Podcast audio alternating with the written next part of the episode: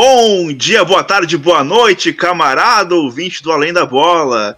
Grande camarada Kim Jong-un, seremos leais a você, mesmo que o céu e a terra mudem. Seu desejo ficará em nossos corações até o fim de nossas vidas. Apoiaremos sua liderança, grande camarada Kim Jong-un. É o que diz a música que você está ouvindo agora, e é assim que começamos o episódio de hoje, pois essa semana vamos falar da Coreia do Norte, o futebol, seu papel na estrutura do governo ditador do camarada Kim Jong-un, mas antes vou apresentar meus colegas. Vini, por favor. Opa, bom dia, boa tarde, boa noite, querido ouvinte. Eu sou Vinícius Pereira e eu sou contra Kim Jong-un. é, declaração polêmica aí já no começo do podcast. E quero apresentar meu colega Hector Quinhones. Bom dia, boa tarde, boa noite. Meu, meu nome é Hector Quinhones e eu sou contra Marcelo Lomba, mas não tem muito a ver com o assunto de hoje. Eu só queria deixar essa indignação aí. O Marcelo Lomba teria chance no futebol norte-coreano, Hector? Ah, se ele tem chance no Inter, lá ele ia ser um deus. Bem que Deus é só a, só a família, né? Então... Exatamente. E eu sou o Leonardo Martins, como vocês já sabem, o famigerado Léo do Pastel. E eu queria já mandar um abraço para a agência de turismo Fabiano Chu Passeios, que está aí patrocinando esse episódio de hoje. E antes de começarmos, vamos. Ai, cara. Antes de começarmos, vamos voltar no tempo. No ano de 1890, final do século XIX, quando na Guerra Sino-Japonesa a Coreia se torna livre da China, mas refém do Japão. Em 1897 foi criado o Grande Império Coreano, que durou até 1910, quando foi anexado ao território japonês. Uh, anos depois, em 1945, já com a União Soviética instaurada na atual Rússia, eles acabaram dominando o Japão e, consequente, consequentemente, a Coreia, que foi dividida entre soviéticos e estadunidenses. No norte, os soviéticos e no sul, os estadunidenses. Uh, em 1946, Kim Il-sung, apoiado pela União Soviética, se tornou o líder supremo do território coreano ao norte, no ano seguinte, foi estabelecida a República Popular Democrática da Coreia, que hoje a gente conhece como Coreia do Norte. E desde então, a Coreia do Norte é governada pela família Kim, que passou de Kim Il-sung a Kim Jong-il, e desde 2011 o nosso queridíssimo Kim Jong-un uh, são quem é quem são os ditadores supremos da Coreia, basicamente, os ditadores, né? E são mais de 70 anos da dinastia Kim no país, passando desde a Guerra da Coreia nos anos 50 até os dias de hoje. No resumo bem rápido, a Coreia do Norte é uma ditadura hereditária apoiada pela China, que, entre aspas, prende o povo no país, né? É, é, uma, é muito restritiva, né? Restringe a liberdade e permite o acesso de poucas pessoas, além de ser governada por líderes que cultuam a própria imagem, como na música que a gente colocou no início do episódio, homenageando o próprio governante sobre a Guerra da Coreia, é importante destacar até que ela não acabou até hoje, porque... É, basicamente é o cessar-fogo de infinito. Sim, eles, eles assinaram um tratado lá para darem uma pausa, só que eles nunca assinaram um acordo de paz mesmo. Então até hoje eles estão em guerra, a fronteira é toda muito bem vigiada dos dois lados, né? Uhum. Então, é, tecnicamente a guerra tá, tá acontecendo ainda. Exatamente. E como em todo país, né, toda ditadura também, mas também toda forma de governo, o esporte não deixa de ser uh, uma ferramenta de manobra das pessoas, né? Então, especificamente na Coreia do Norte, o futebol não é o esporte mais popular, uh, mas não deixa de ter história para contar. E queria botar um parênteses que é bem difícil achar informações, né? Porque as pessoas, como as pessoas falam, é o país mais fechado do mundo. Então é difícil achar informações externas de uh, de como é o futebol realmente lá. Mas então vamos começar pelas Copas do Mundo, né? A filiada FIFA, desde 1945, a Coreia do Norte só foi disputar a Copa do Mundo em 1966 na Inglaterra. Uh, foi também para a Copa de 1966 que eles disputaram as eliminatórias pela primeira vez e classificaram. A primeira fase era um grupo de quatro, onde África do Sul, Coreia do Sul desistiram, Uh, na época, a África e a Ásia disputavam juntos as, as, eliminatórias da Copa, então só sobraram Coreia do Norte e Austrália. Uh, os dois jogos foram em Camboja e a Coreia venceu as duas partidas por 6 a 1 e 3 a 1 A fase final não aconteceu, né? Porque todas as equipes tinham desistido. Então a Coreia foi a Copa da Inglaterra como representante da África e da Ásia. Uh, no Mundial, foi uma campanha bem honesta. Eles caíram no grupo D com União Soviética, Itália e Chile uh, e classificaram em segundo lugar. Eles perderam para a União Soviética por 3 a 0 empataram com o Chile em 1 a 1 e conseguiram ganhar da Itália por 1 a 0 né? Uh, Park Seung-jin foi, foi quem marcou o primeiro gol da história no país em mundiais contra o Chile. E Park Do-ik fez quem fez o primeiro gol, não, perdão, fez o gol da vitória contra a Itália uh, nesse jogo muito importante. E nas quartas de final eles caíram, caíram contra Portugal, do fam famoso craque Eusébio, que inclusive foi um dos craques daquela Copa, e protagonizaram os maiores jogos da história das Copas, porque foi uma vitória de Portugal por 5 a 3 mas a Coreia saiu ganhando por 3 a 0 né? Acabou sofrendo a virada com 4 gols de Eusébio. Viajando no tempo, em 1982, chegaram aí para a final das eliminatórias, eliminando o Japão na semifinal, mas perderam pra, por 4 a 2 para a China e não foram para a Copa. E, quantas, uh, e quando foi a segunda participação, Hector? Pode nos contar? Então, a segunda participação foi na Copa do Mundo de 2010, bem recente, né? Agora com uma eliminatória bem mais cheia. Eles avançaram até a terceira fase, caindo no grupo da Coreia do Sul, junto com a jo Jordânia e o Turcomenistão. Eles conseguiram ficar em segundo lugar com 12 pontos. A Coreia do Norte e a Coreia do Sul tinham que, obviamente, se enfrentar e o segundo jogo seria em Pyongyang, capital da Coreia do Norte. Eu digo seria porque o governo norte-coreano se recusou a cumprir o protocolo da FIFA, que é de tocar o hino e achar a bandeira do país visitante. O jogo então acabou sendo transferido para Xangai, que terminou. E essa é pro pessoal que fala que política e futebol não se mistura, né? Porque é um jogo de eliminatórias para a Copa do Mundo, então não era pouca coisa o governo se recusando a, a tocar o hino do, do, do, maior inimigo, né? Que receber, já estava pronto para receber ele no território deles, mas aí já tocar o hino e hastear a bandeira era demais. Então, por, por causa de todas essas questões com a outra Coreia, né? A gente não vai entrar nesse mérito, mas só para quem diz que futebol e política não se misturam, tá aí mais um exemplo que a gente cita aqui, né? Sim, sim. Uh, então, nesse jogo em Xangai, o resultado foi 1 a 1 foi um empate 1 a 1 No primeiro jogo em Seul também foi empate, só que na Coreia do Sul foi 0 a 0 Esses dois empates somados às vitórias contra as outras seleções, então classificou a Coreia do Norte à primeira Copa do Mundo depois de 44 anos. Eles caíram num grupo nada, nada fácil, né, com Brasil, Portugal e Costa do Marfim ficando então em último lugar, tendo feito só um gol na estreia justamente contra o Brasil. Algo curioso dessa Copa é que, como o norte-coreano não pode viajar, o governo contratou chineses para irem aos estádios nos jogos da seleção para torcer, se passando por coreanos, para passar uma imagem de que eles eram um povo muito alegre e, e torcendo, vibrando e tudo mais. Uh, então agora vem mais uma polêmica envolvendo a participação e a volta para casa da, da seleção. Conta para nós aí, Vini. Bom, e por tudo aquilo que a gente falou, né, de ser um país muito fechado, difícil de conseguir informações, a gente não tem nem como saber se essa história que eu vou falar agora é, é verdade ou não, mas é bem possível que possa ser sim. E eu tirei ela de uma matéria do UOL de julho de 2010 que, que é intitulada por Após a Copa, a seleção norte-coreana é humilhada com trabalhos forçados e insultos. A história começa então no jogo contra o Brasil, que foi na estreia da, da Copa do Mundo, onde supostamente o Kim Jong-un teria se empolgado por. Aliás, o Kim Jong-il, perdão, não tinha trocado o poder ainda, teria se empolgado por perder só de 3 a 1 que era um resultado até muito bom, né? E ter feito um gol na seleção brasileira. Ele decidiu colocar uns telões para as pessoas assistirem o jogo seguinte nas ruas contra Portugal.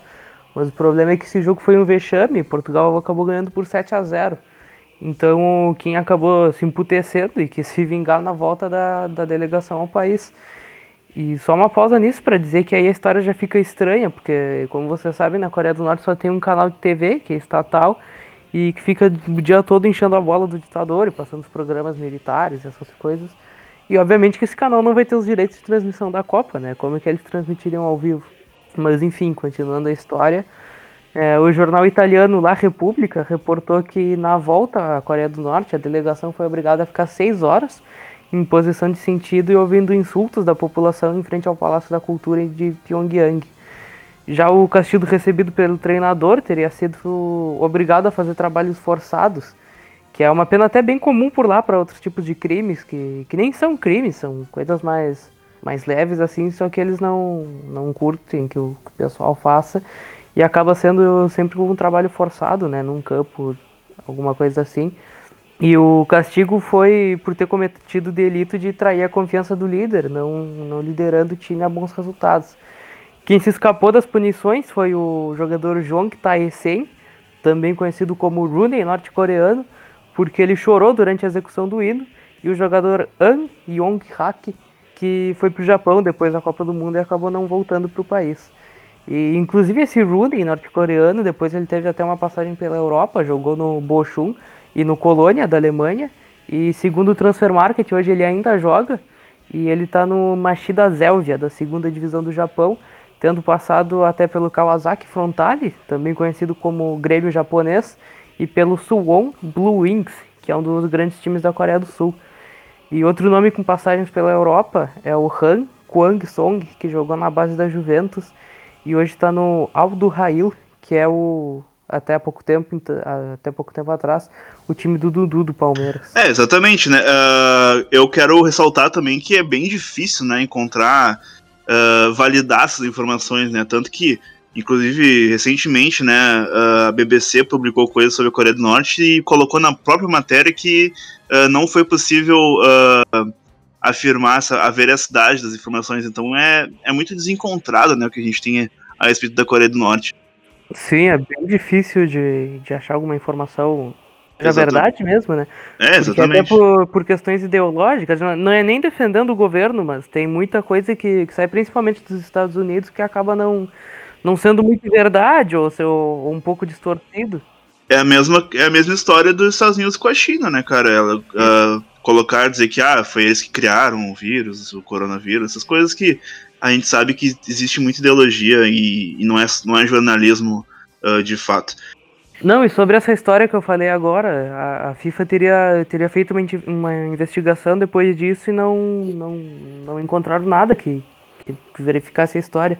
E fica uma dica aqui, procurem no YouTube o documentário The Haircut, o, o corte de cabelo, que foi feito por um, um par de amigos australianos, que eles moram numa cidade bem punk da Austrália, e eles chegam na rua e perguntam, ah, o que você faria se, se te proibissem de usar um, um corte de cabelo tal? Porque na época estava circulando uma notícia vinda dos Estados Unidos que, que o governo do Kim Jong-un tinha, tinha determinado que, que o povo só podia fazer tantos cortes de cabelo, né? Aí eles pegam e, e vão para a Coreia do Norte para mostrar como não é tudo aquilo que falam. E, e eles fazem tipo umas coisas normais, eles vão na. Eles estão num hotel e eles vão num lugar para cortar o cabelo, num cabeleireiro local. Ele chega lá e fala, ah, eu quero cortar assim, assim, assim, e a mulher corta. Eles vão num parque aquático, eles fazem coisas normais, de países normais, na Coreia do Norte para mostrar um pouco de, ó, oh, não é bem assim. E até comparam algumas notícias que a mídia dos Estados Unidos dá com coisas que o próprio Estados Unidos fizeram. Então é bem interessante. Pesquisem lá. Tá todo em inglês, mas coloca uma legenda ali que dá para entender legal. Eu acompanhava, eu acompanhava um, Agora eu esqueci o nome, mas um canal no. Esqueci o nome do canal, no caso. No YouTube de um casal que fazia mochilão pelo mundo. Inclusive eu conheci. Tipo, o canal apareceu para mim quando eles foram na Coreia do Norte. Eles falam sobre isso. Sabe? Que tem muita coisa que. Muita notícia e tal. E de coisas que teoricamente seriam proibidas e tal, e que tu caminhando pela cidade é completamente diferente. Tipo, lá eles mostram que tu não pode circular sozinho, sem um guia, por exemplo, né, não podia sair do, do hotel sem um guia, mas essas outras coisas, assim, é tipo. É completamente inventado, assim, certo? Claro que também é bem difícil de, de pegar, tipo, alguém que viajou, porque eles estão sempre sendo acompanhados, então tu não sabe o que, que é real e o que não é, né? Mas é aquilo, não dá para acreditar 100% em nenhum dos dois lados, né? Exatamente, é que nem aquela história de que não tem um dia na Coreia que tu não pode sorrir, né, por causa do, do, do Kim Jong-un. Uh, mas... É conhecido como o dia de jogo do Inter. Basicamente. E. Não, mas tem, tem, Tem realmente. muita, tem muita gente que ri em jogo do Inter. É, eu- eu- que não. Eu particularmente me divirto muito. Mas te- tem, tem realmente um caso que, né? Tem, um- teve um cara que pegou uma. Foi tentar pe- levar pra casa uma, uma propaganda do. do da Coreia, né? E aí o cara. O pôster do hotel, não é? É, um pôster do hotel, né? Daí o cara acabou lá sendo preso e devolveram o cara em coma lá para os Estados Unidos e morreu, né? Então tem, também tem, tem as questões que, que são bem difíceis de, de, É de abordar. né? É, tudo muito é um dúbio, né? bem, bem simples, ditadura. É. E então vamos voltar pro futebol, né? Outro caso bem famoso do futebol norte-coreano é quando o Atlético Sorocaba, ah, fundado por um reverendo norte-coreano, foi para a Coreia do Norte em 2010, na preparação para a Copa do Mundo. Ah, quando no caso quem ia disputar não é, não é o Atlético Sorocaba, né? É a Coreia do Norte. Ah, então esse reverendo, conhecido como Reverendo Moon, investiu no clube sorocabano no começo dos anos 2000 o que fez que a equipe subisse da terceira divisão paulista para a primeira, em 2003. Nessa época, o reverendo qu- queria usar o Atlético Sorocaba para levar o futebol brasileiro a diversas partes do mundo, e nessa oportunidade surgiu em 2009, né, ah, quando a Coreia do Norte se classificou para a Copa do Mundo em 2010. E aí queria enfrentar equipes de diversas partes, e aí lá foi o Sorocaba, né, para a Coreia do Norte. E no dia do jogo, 80 mil pessoas lotaram o estádio Kim Il-sung para ver o jogo. E no placar eletrônico estava escrito Brasil para o Atlético Sorocaba, então, então era um amistoso contra a seleção brasileira. E o time ficou até com medo de acontecer uma coisa com eles, então o placar ficou em 0 a 0 não quiseram arriscar de ganhar o jogo. E o Sorocaba ainda foi, ainda foi du- duas outras vezes para lá. Ah, também recebeu aqui a seleção sub-20 e feminino da, da Coreia do Norte. Então é um clube que tem bastante ligação. E aí, sobre o futebol feminino da Coreia do Norte, gostaria que o Hector comentasse. Só deixa eu corrigir uma coisa Ah. antes. Eu, foi eu que fiz o roteiro, né? Aham. E eu coloquei que o, que o Reverendo Moon era norte-coreano, mas na verdade ele nasceu no Japão e tem cidadania sul-coreana. Até eu fui Ah. pesquisar agora porque achei estranho, né? Ele ser norte-coreano e sair viajando assim, né? Morar no Brasil e tal. Mas ele tinha. Eu não achei qual que é a ligação dele diretamente com a Coreia do Norte, mas ele, tem, ele tinha alguma coisa, ele é. Ah. Era, né? Porque acabou falecendo. Mas ele era um líder religioso e empresário, então ele tinha bastante Sim. dinheiro e acabava saindo, investindo por clubes, essas coisas todas. Então tá, é, aí a fake news que o Vini produziu, né? Mas a gente, a gente se retratou no mesmo, no mesmo podcast. Então vamos pro Importante time é- feminino. O Oi, importante, é falar, o importante é falar com convicção, que aí vira É, verdade. se- se- se- eu acho que mu- muito provavelmente ninguém ia pesquisar sobre o Reverendo Moon, né? Então a gente só. Como a gente, é, como a gente ah, respeita a lisura do processo, então a gente resolveu se retratar. E Então- só antes de seguir, eu posso dar uma curiosidade? Claro, claro. O, o reverendo Moon se chama Sun Myung Moon. Então o cara tem Sol e Lua no mesmo nome. É só isso mesmo. Excelente. Então vamos pro time feminino aí com o Hector. Então, pra gente falar do, do time feminino, então, que diferente do masculino, é, é bem mais forte na Coreia do Norte. É uma área que recebe bastante investimento do governo, inclusive. Apesar de, de nunca ter participado de uma Copa do Mundo profissional, a seleção feminina venceu a Copa da Ásia três vezes e duas vezes o Mundial Sub-20 em 2006 e 2016, duas vezes o Mundial Sub-17 em 2008 e 2016, além dos Jogos Asiáticos e Mundial Militar. O jornalista brasileiro Carlos Gorito visitou o país em 2018 e disse que, abre aspas, visitei uma escola do ensino fundamental com crianças na faixa de 13 e 14 anos. Quando a aula acabou, todos foram para o pátio. Enquanto os meninos ficaram batendo uma bolinha em um espaço apertado, as meninas seguiram para um campinho e fizeram um treino super orga- organizado, com direito a treinador e tudo mais. Andando pelas ruas, também é possível notar que o futebol está associado muito mais às mulheres do que aos homens. São elas que estampam propagandas do esporte e que fazem apresentações da modalidade. Presenciei uma delas e enquanto os meninos ensinavam a prática do shiro, shireun, estilo de luta tradicional da Coreia do Norte, as meninas foram as responsáveis por mostrar as habilidades com a bola no pé. Fecha aspas. O esporte então fica sendo como uma válvula de escape da realidade que eles vivem e uma rara chance de ascensão social, já que o, que o governo valoriza muito o esporte e trata os atletas com bons resultados como heróis, inclusive ganham até privilégios dentro do, do país. Que o esporte é até bem incentivado na, na Coreia do Norte, né? Não, não tanto futebol, basquete, vôlei, esses mais tradicionais.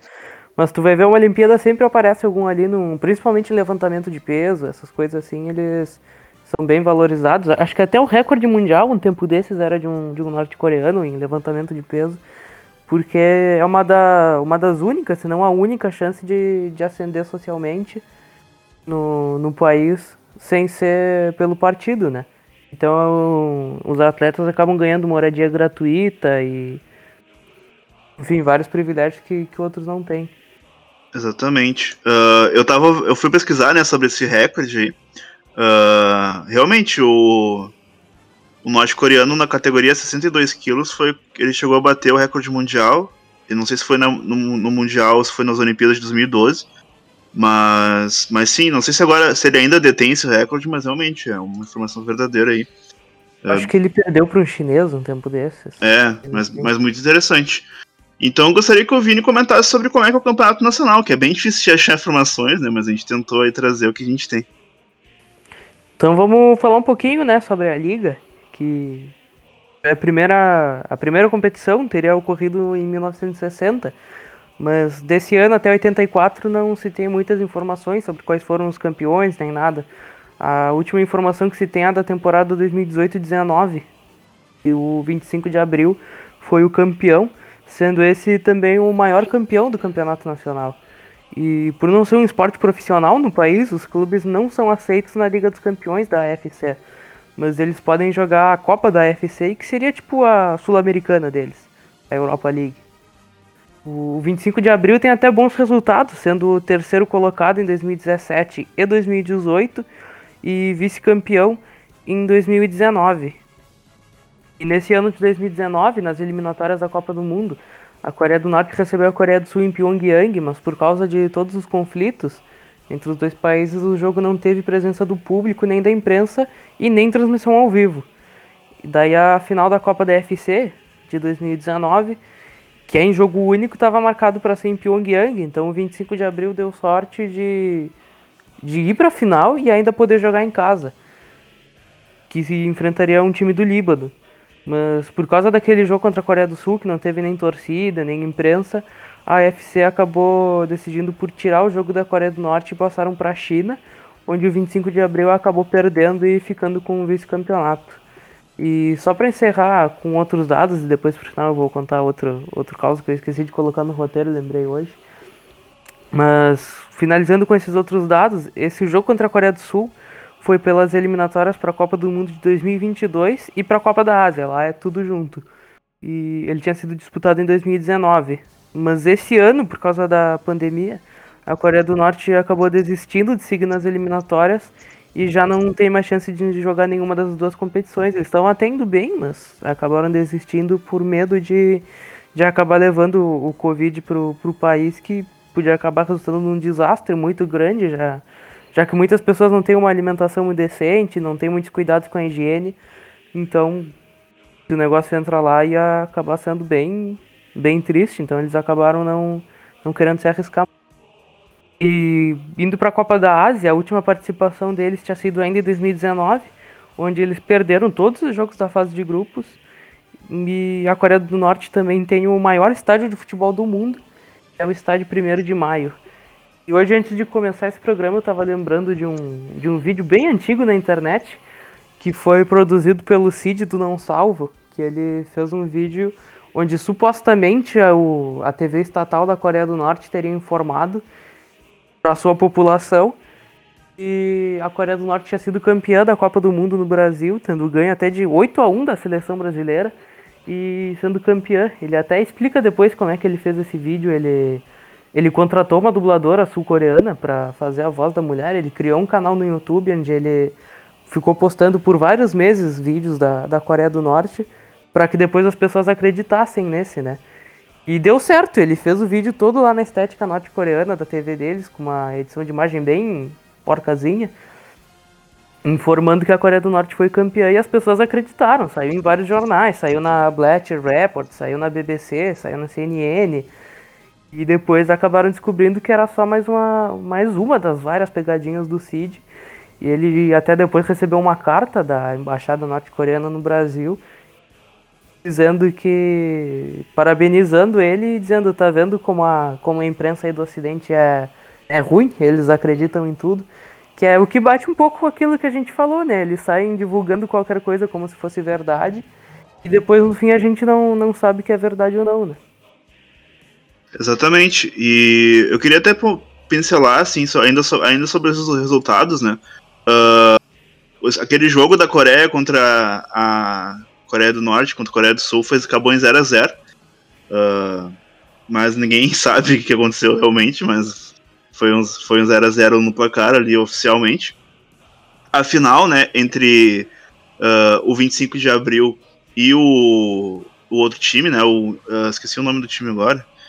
Uh, ah, Al Ahed é o time do, do, do, do Líbano. E é engraçado porque nesse, nessa final, uh, o time 25 de abril tem, tem uma relação estreita com o exército norte-coreano. E o time do Al Ahed tem uma relação estreita com o Hezbollah. Então, uh, foi bem curioso, uh, bem curioso essa informação. Inclusive, o 25 de abril tem esse nome porque foi é a data da fundação das Forças Armadas do país. Então é por isso que ele carrega esse nome. Ele, tem, ele é, é, o maior campeão, né? Como o Vini citou, tem 19 títulos da, da Liga da Coreia do Norte. Tecnicamente é o atual campeão, que a gente não tem informação de 2019, 20 nem 2021. E o estádio 1 de maio, que o Vini também citou, tem capacidade de 150 mil pessoas. Ele é o segundo, na verdade, do mundo, só que ele é o maior estádio, estádio ativo, porque o primeiro é o estádio de Strahov, na República Tcheca, que tem 220 mil pessoas de capacidade, mas ele não, ele não, não tem mais uh, não, ele não está ativo, né? Então o maior estádio ativo realmente é o estádio 1 de maio, Rungrado, em, em Pyongyang, na Coreia do Norte. E... Que não é o estádio que a, que a seleção joga, né? Eles jogam em outro.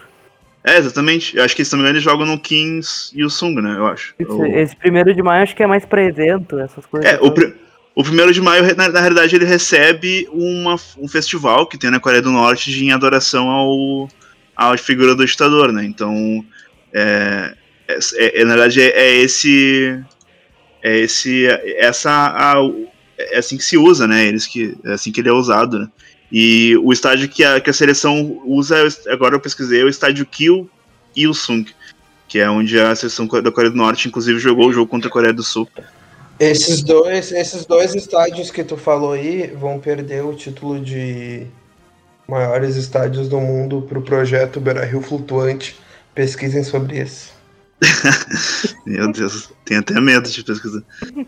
Vocês nunca viram isso no Twitter? Não, nunca vi, nunca vi. O cara dando é um vídeo de um cara falando é. um monte de, de absurdo, não, é? Acho que eu já vi tem isso. Tem que ter um, um, um beira-rio que fique flutuando em cima do Rio Guaíba para quando ter jogo de Libertadores e tal, que tem, tem muita procura de público. Aí o beira-rio flutuante sai de dentro do rio e, e fica ali no, no pátio do beira-rio. É, eu, eu, eu entrei aqui numa página meio, meio estranha do Reddit, né, falando sobre isso, aí tem realmente um vídeo do cara falando. Mas eu, eu tô é com medo de. Bom, assista, Mas posteriormente. É o projeto do Flamengo também, né? Que é um, que é um estádio voador patrocinado pela Emirates. ah, cara, é muito bom. Incrível. É, eu, eu vou, vamos pro encerramento, senão a gente vai ficar falando bobagem aqui até. Eu, eu ia, ia só completar um pouquinho da Coreia. Pode falar. A gente podia, pode falar. A gente podia fazer um episódio só falando bobagem, né? Ah, eu sou parceiro. pode falar, Vini. Esses jogos que. Pode ver que sempre que um. Não necessariamente um país, né? Porque o Atlético Sorocaba não é um país, apesar de ter sido chamado de Brasil pelos, pelos norte-coreanos o, os times entram lá, os times de fora, né? A seleção da Coreia do Sul também. E a gente pode ver que sempre acaba empatado, porque a seleção da Coreia do Norte é muito ruim para ganhar. Mas também eles acabam não perdendo, porque eu imagino que os times tenham até medo de ganhar e poder acontecer alguma coisa com eles, né? Foi até é, o que, os jogadores do, do Atlético Sorocaba falaram, que eles tinham até medo de fazer um gol. E, enfim. Mas a gente pode resolver isso, a gente pode mandar o Esporte Clube Internacional para lá Marcelo Lomba no gol, que aí a gente ajuda a seleção norte-coreana ganhar algum jogo. É que nem um vídeo que tem num cara. Campeonato de, de comunidade, né? O cara vai bater um pênalti, o maluco aponta uma arma pra bola, assim, tipo, ah, tu vai bater o pênalti, não sei. E aí o cara erra o pênalti. E a gente pode ver disso que tu falou que, que é tudo ligado a militares, né? Os clubes são de militares, os estádios são referências a militares. A gente pode chamar até de governo Bolsonaro. É, basicamente, cara. É, é, que as pessoas ficam falando, né? Uh, é, agora voltando pro assunto política e futebol, os caras ficam, principalmente bolsonaristas, né? Os caras ficam falando, ah, porque não é para misturar política e futebol, que não sei o que, tem que ser entretenimento. E é exatamente isso que o Bolsonaro tá querendo fazer agora. Então, eles, então simplesmente queimaram a língua aí com, com o capitão deles. Mas vamos, vamos falar disso em breve, provavelmente é, próximo. Exatamente. E, então vamos aí para o encerramento, cara. Muito obrigado novamente pra, pela companhia de vocês. Uh, sigam Além da Bola pode no arroba Além da Bola pode no Twitter, por favor, que a gente precisa. E, e aí uh, compartilhem aí com os amigos, pessoal que gosta também desse assunto. E Vini, tem algum jabá para fazer? Hoje não, não vou mandar um abraço para ninguém, mas eu vou deixar duas dicas culturais, além do documentário no, no YouTube que eu eu recomendei. Vou deixar três, aliás. Primeiro são os dois livros Para Poder Viver, escrito por Yeonmi Park, uma refugiada norte-coreana que fugiu da fronteira, morava na fronteira com a China e fugiu para a Coreia do Sul com a mãe dela. E quero também recomendar o livro Querido Líder, escrito por um, por um cara chamado Jang Jin-sung, ex-integrante do Partido dos Trabalhadores da Coreia do Norte, que emprestou um livro proibido para um amigo que esqueceu no metrô e descobriram isso e eles tiveram que fugir antes que, que desse merda para eles.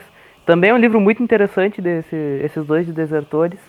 E também recomendar um, um filme já um pouquinho mais leve, que é o filme A Entrevista, tem no YouTube também, dublado, que é o FBI tentando matar o Kim Jong-un, mandando dois palhaços praticamente para tentar fazer esse crime.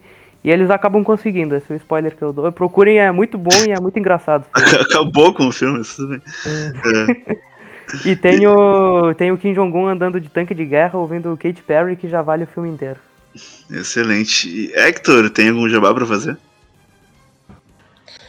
Não, só reforçar teu pedido pra galera seguir a gente no, no Twitter, já que o, o Vini fez algumas indicações.